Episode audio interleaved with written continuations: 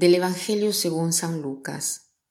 En aquel tiempo la multitud se apiñaba alrededor de Jesús y éste comenzó a decirles, La gente de este tiempo es una gente perversa. Pide una señal, pero no se les dará más señal que la de Jonás. Pues así como Jonás fue una señal para los habitantes de Nínive, lo mismo será el Hijo del Hombre para la gente de este tiempo. Cuando sean juzgados los hombres de este tiempo, la reina del sur se levantará el día del juicio para condenarlos, porque ella vino desde los últimos rincones de la tierra para escuchar la sabiduría de Salomón, y aquí hay uno que es más que Salomón. Cuando sea juzgada la gente de este tiempo, los hombres de Nínive se levantarán el día del juicio para condenarla, porque ellos se convirtieron en la predicación de Jonás, y aquí hay uno que es más que Jonás. Esta generación es una generación perversa. ¿Cuál generación? ¿La del tiempo de Jesús? No solo cada generación, sino también la nuestra. ¿Y cuándo es que es perversa? Cuando quiere una señal. Jesús había apenas expulsado un demonio de una persona e incluso habían acusado de expulsar, lo habían acusado de expulsar los demonios en nombre de Satanás.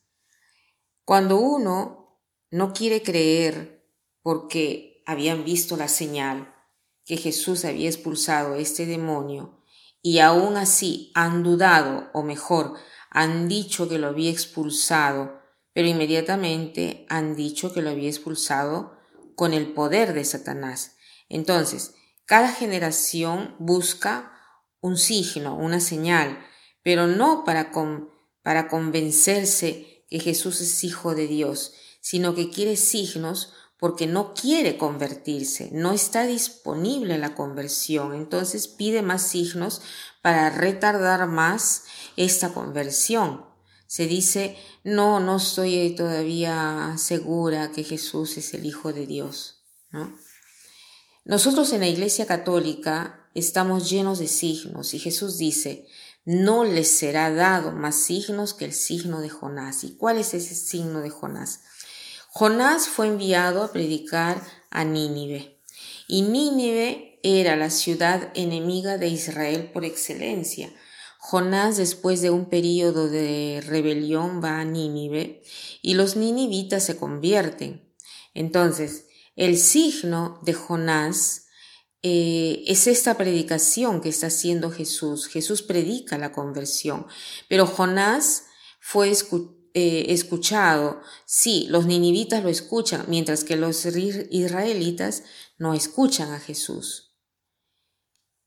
Decíamos que nosotros estamos llenos de signos en la Iglesia Católica.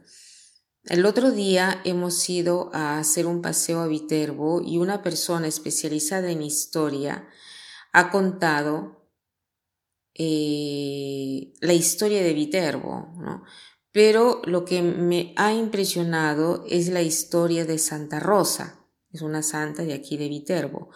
Es eh, de una impresión muy grande porque esta santa que es del 1200 más o menos, nació sin el esternón, o sea, podía vivir máximo seguramente unos dos años, en cambio murió a los 18 años. Caminaba doblada, lógicamente, porque no tenía nada dentro que la sostenga. Y su cuerpo está todavía incorrupto y los médicos no encuentran eh, a esto una explicación porque dicen que porque su hígado, los pulmones están todavía intactos, no obstante los siglos que han pasado y no obstante no esté en un freezer, un frigorífero. Es verdaderamente un, un prodigio grande esto, ¿no? Si se pone una lupa sobre los ojos verán que tiene incluso hasta los ojos celestes. Después está el carro de Santa Rosa, que es conocido en todo el mundo, ya que es un, espectáculo. Es una torre alta de más o menos 30 metros y pesa más o menos 150 quintales, que es iluminada de tantas luces y es llevada en la espalda por más de 100 hombres. es llevada por un kilómetro más o menos y es un camino difícil. Desfila por las calles del centro histórico de Viterbo, ¿no? Eh, aquí han asistido incluso personajes famosos, jugadores de fútbol, la reina de Inglaterra, tantos actores, periodistas, conductores de televisión. Es, es, verdaderamente una cosa increíble, ¿no? Y ella es la patrona de Viterbo. Y este es un signo, y como este tenemos nosotros tantos signos. Entonces, lo que denuncia Jesús, ¿qué cosa es? El hecho de que no estamos disponibles a cambiar. Ese es el problema. Y el problema no es el signo mismo, porque no obstante tenemos el signo, no creemos. Jesús había eh, dado ya el signo apenas expulsado el demonio. Entonces, hagamos el propósito hoy de querer cambiar. Es más, tratemos de cambiar incluso el mínimo comportamiento que notamos y que da fastidio, nos da fastidio a nosotros y al prójimo. Podríamos comenzar por las cosas pequeñas, por ejemplo, no interrumpir cuando habla una persona, que ya es solo, eh, sería solo una cuestión de educación, pero tantas veces tenemos esta actitud, ya que, ya que lo hace sería una cosa importante, podría ser también no tener la última palabra en una conversación. Cada uno ve qué cosa podría evitar para un verdadero cambio. Y para terminar quiero citar una frase que dice así. El más grande desperdicio en el mundo es la diferencia entre lo que somos y lo que podríamos llegar a ser. El más grande desperdicio en el mundo es la diferencia entre lo que somos y lo que podríamos llegar a ser. Que pasen un buen día.